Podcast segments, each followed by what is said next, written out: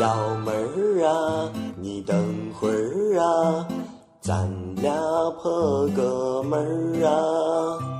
你猜那我心里儿啊，装的是哪个人儿啊？美女儿啊，屌丝儿啊，他挣不到一块堆儿啊。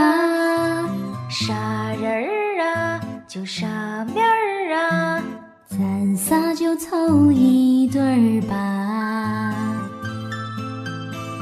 你一笑啊，我刺挠啊，浑身都得劲儿啊。你一哭啊，我胆儿突啊，就掐我小小气儿吧。情人儿啊，得个信儿啊，咱俩啥钱儿办事儿啊。一百年儿一辈子儿啊，情愿我笑你的儿啊。我活着是你的人儿啊，死了是你的鬼儿啊。你想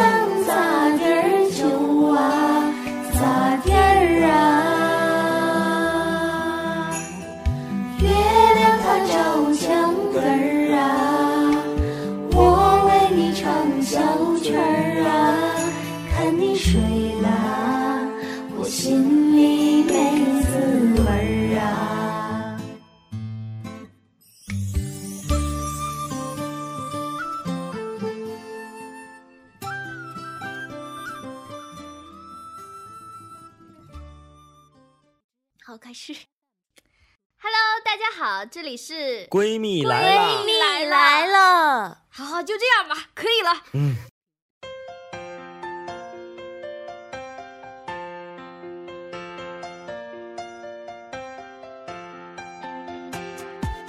那今天呢，我们就啊是终你是谁于经过千辛万苦，呃，请到了呃一位一位男士，一位男士跟我们一起录节目。说的就是我。首先来进行一下自我介绍吧。大家好，我叫咖啡豆豆。哎，我相信其实我们的听众里面有一部分其实也听过豆豆的节目，嗯，豆豆其实也是我们以前的 同事，以前的一个小同事，嗯然后他有自己的节目，对对对，到时候我呢会把那个就是他的那个公众号呢放在我们这个微信推送的那个下面，大家也可以去关注一下。听厌了我的声音呢，大家可以去关注一下男生。今天呢，其实我们也是第一次合作，虽然说我们之前并没有说找豆豆来录过节目，但是我觉得大家可以尝试一下，接受一下新的声音，因为豆豆跟我们其实也是老朋友了，也并不是说我们现在现拉来的一个新人。嗯，就是说觉得节目的话，就我们两个人挺没意思的，好我，们也知道。所以说需要有一个男生来调剂一下。对我们今天呢要说的这个话题呢，就是关于滚床单的问题。要不要这么劲爆？豆豆会害羞的吧？我没害羞，就是没找到插话的时间。他正在害羞当中。豆豆，你说点啥吧？你来自哪里？呃，来自吉林长春。东北音。哎呀，我突然好佩服刘谦儿，好的捧哏呐、我跟他想捧都都插不上话，我不知道插些什么。好，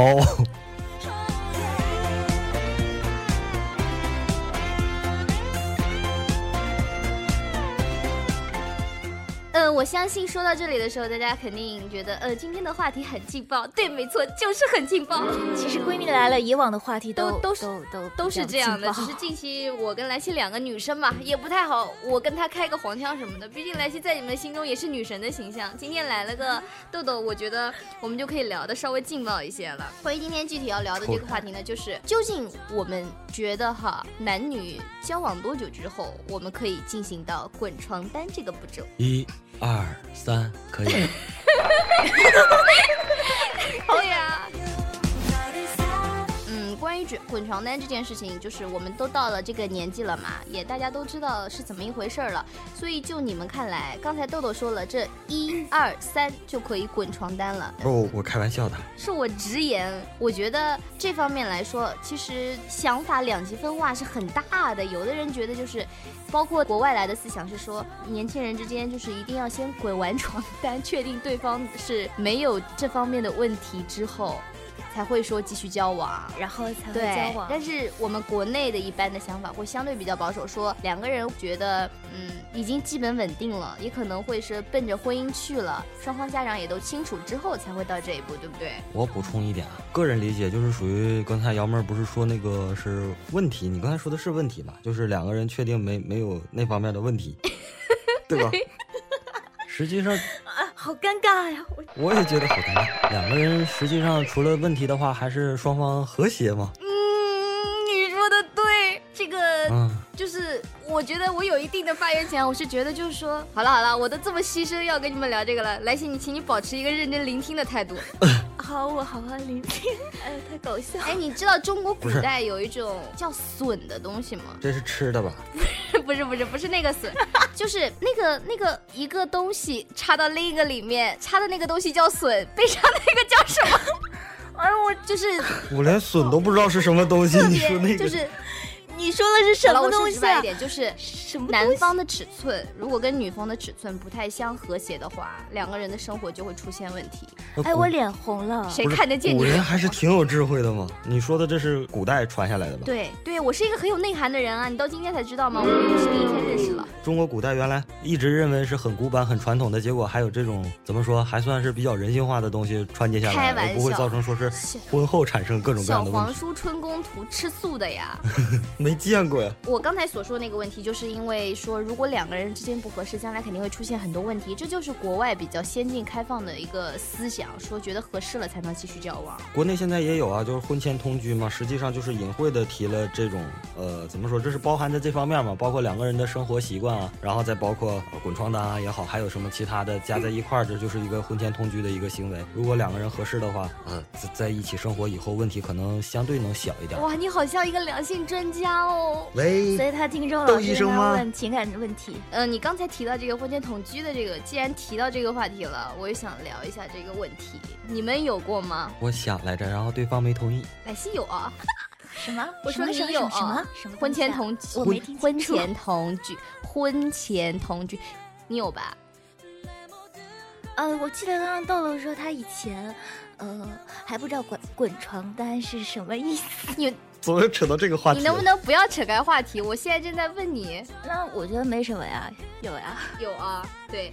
然后你会觉得说婚前同居这件事情，你是既然自己去做了，应该是相对来说比较认同这件事，对吧？呃，我也不知道怎么说，当时年轻不懂事。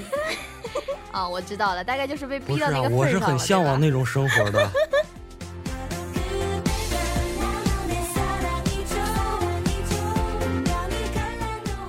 我来说一下我大学亲身经历的一件事情吧，就是属于我上高中的时候暗恋一个隔壁班的女生，然后一直比较喜欢对方，到了大学的时候还保持着联系，然后等到那个时候，其实我们现在上大学的时候，在 QQ 和微信都在使用嘛，其实大一的时候好像就只有 QQ，还没有微信呢。那个时候就是课间的时候发 QQ 是属于也不叫勾搭吧，就是属于正常联系。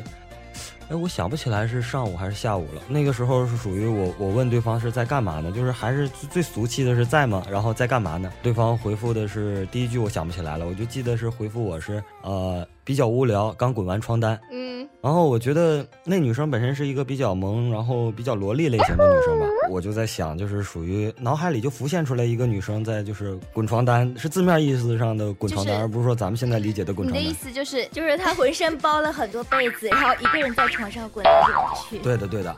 然后到了大三、大四的时候，不知道是一个偶然的机会，是看段子啊，还是室友讲的，我才知道了那个滚床单的意思。当时还脑袋里还没反应过来这个事情，后来紧接着一下子回忆起这个事的时候，我就感觉不对劲儿了 啊，原来是这个意思啊！我觉得我我还回比较萌的是你，我我当时还回复对方说你好可爱啊，还滚床单，你有意思吗？什么鬼啊！真的，那个女生肯定是不是肯定觉得你是个傻逼。我说真的，我我还在问对方觉得有意思吗？他怎么回你的？女生心想特别有意思，不信你也去滚一滚。我还真的试了一下，真的太萌了。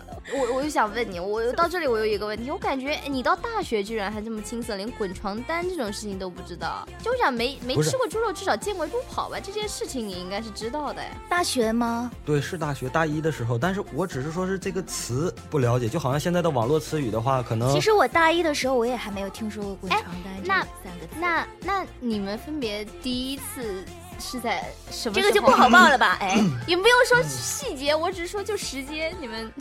咦和谐了。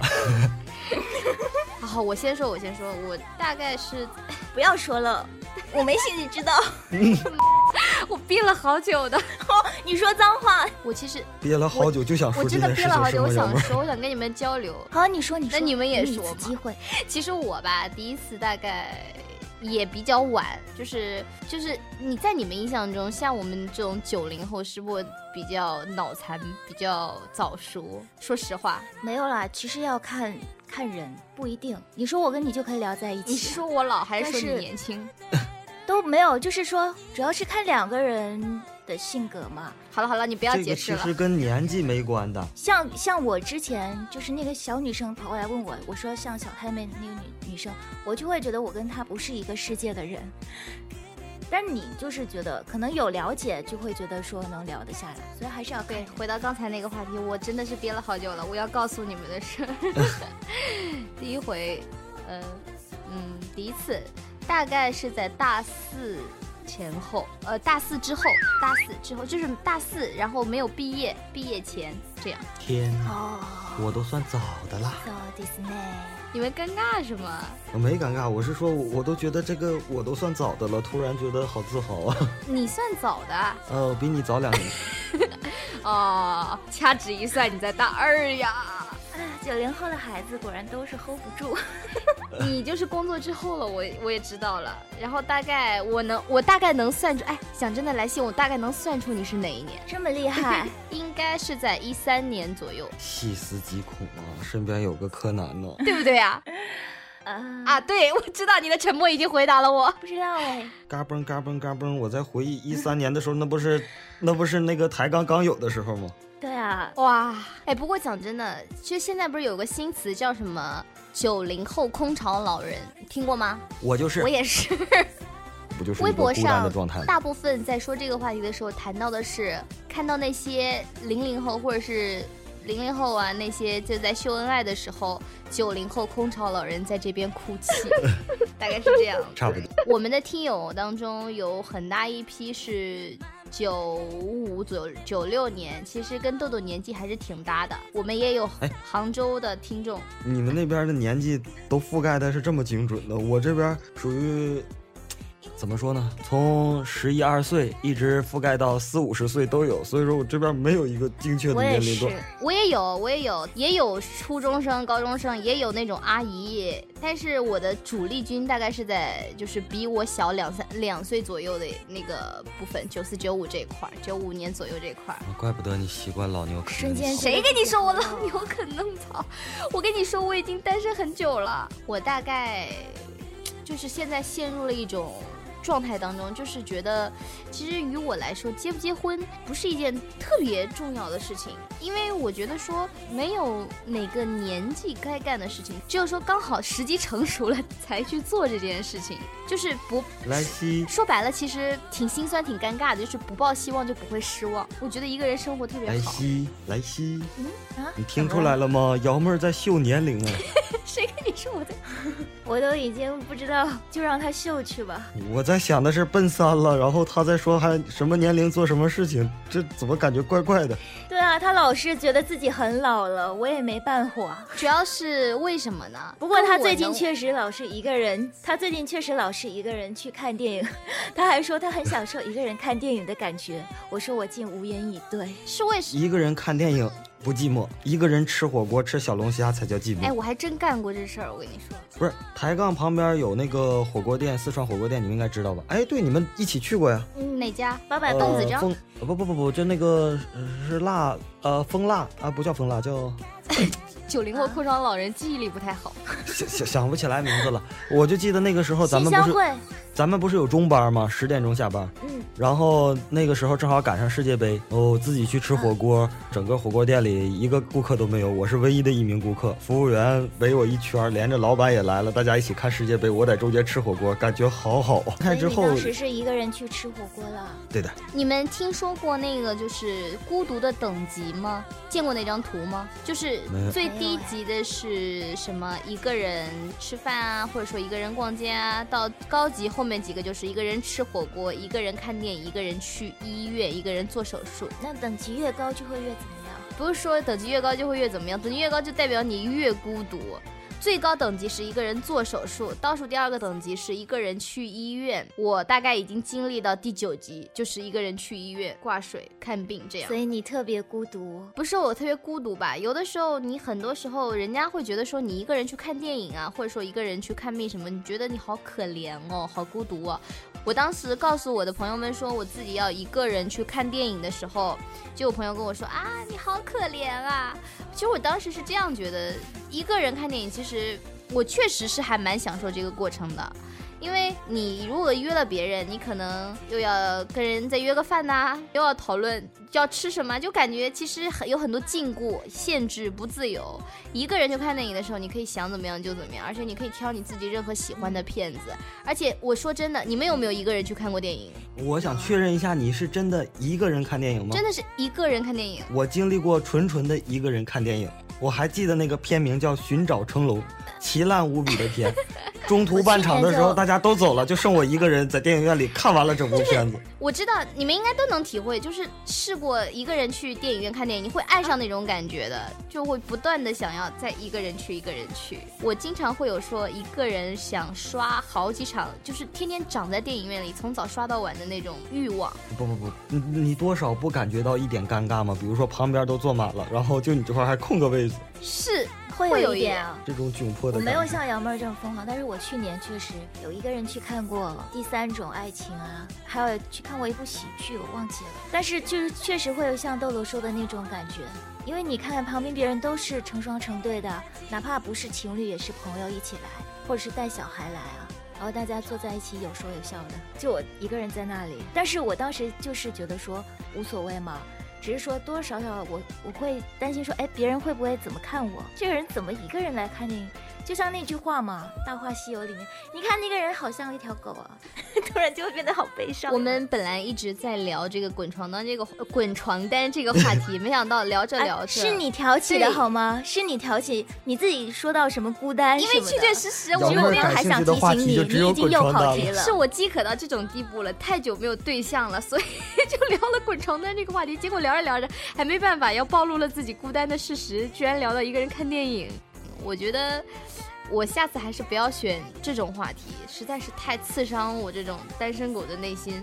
因为滚床单本身就是两个人的事情，然后你肯定会幻想到自己现在是一个人的状态，想滚也滚不起来嘛。我刚才居然脑中浮现了一个很恶心的词，你知道吗？当豆豆说两个人的事情，我说三 P 呀、呃，啊没有没有，我我不是我不是我不是我没有玩过，没有玩过，我不是这样的人，我只是你要不要这么我只是刚好就是想到这个话题。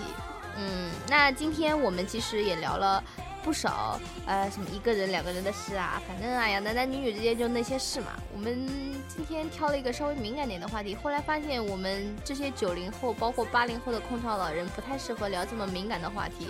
我们 我们孤独脆弱的身体已经经不住这么摧残了，所以呢，要不要加一个互动的环节在留言区？我在微信里面写吧，嗯，好我。怕他们不会看内容哎。所以说在微信留言区。所以说，大家如果有什么觉得说 关于今天的主题有什么想说的，我说在底下留言。呃，但我的听友们呢，大部分其实都是九五九六年这个阶段的，其实就比我们比我再年轻一些吧。我觉得像他们这个阶段，就是不要带坏小恋爱。阶段，恋爱他们恋爱经经历说不定比我们都丰富。莱西，你这这话说错了，什么带坏小孩子，他们可比我们好吧的，多得多。所以我觉得说，哎，我我是觉得聚合这个人是根据就物以类聚，人以群分这个话很有意思。还有一个是缘分的原因，我不知道为什么我这块聚集的好像是自己是一个教主一样，聚集的都是单身汪，然后带领着一帮单身汪，大家一起愉快的玩耍了两三年。就是你的那帮听友嗯，对你你们那块儿如果要是说是可以互通一下的话，我这块儿有好多好多单身汪。呃，哎对。对啊，那么大家可以互相关注一下豆豆调频或者闺蜜来了的，或者是我的来戏。微信来公众账号，然后去去撩妹，或者是去去去。对，反正我们三个，呃，我现在是落后一点，但是我的留言也开了。到时候你们如果有什么关于滚滚床单或者婚前同居的想法，都可以在我的微信下面留言，互相勾搭，我也是非常允许的。我也很高兴看到你们能够成一对是一对。或者大家可以。把瑶妹儿领我。不知道，我不知道我在这里打个广告合不合适？没事没事，就是因为说到联谊这件事，我突然想到有一个呃有一个服务号特别适合大家，就是前段时间如果有关注来西言情的听众朋友应应该也清楚，我推过一一个服务号叫爱情闹钟。就是大家可以关注这个服务号，然后如果你想要联谊的话，你可以把自己的喜欢的兴趣爱好各种标签都贴上去，也许会找到与你有同样喜好的朋友，那么你们就可以私底下去联系了。天哪，你这是这是线上联谊还是线下联谊啊？具体具体可以关注爱情闹钟服务号，就是对，它是我们的赞赞助商，啊？什么时候赞助我了？这个稍后再聊。那那好，我们今天的节目就先到这里了，非常感谢大家的收听，我们下期再会，拜拜。拜拜拜拜媳妇儿啊，亲妹儿啊，咱俩过日子儿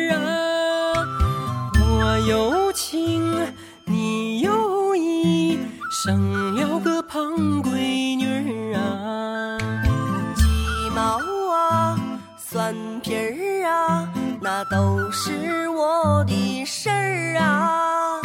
你搂包啊，做题儿啊，天天那都有句儿啊。谁家的爷们儿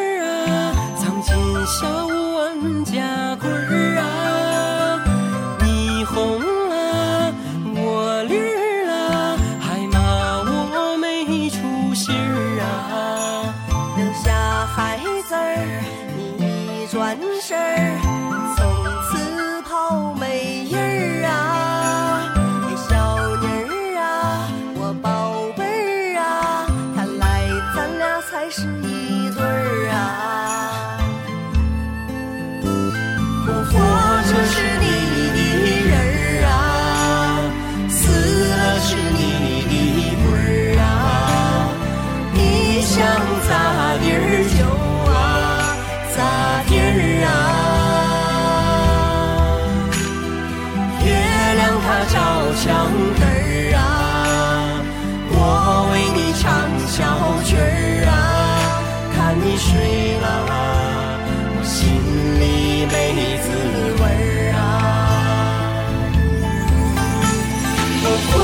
是你的人儿啊，死了是你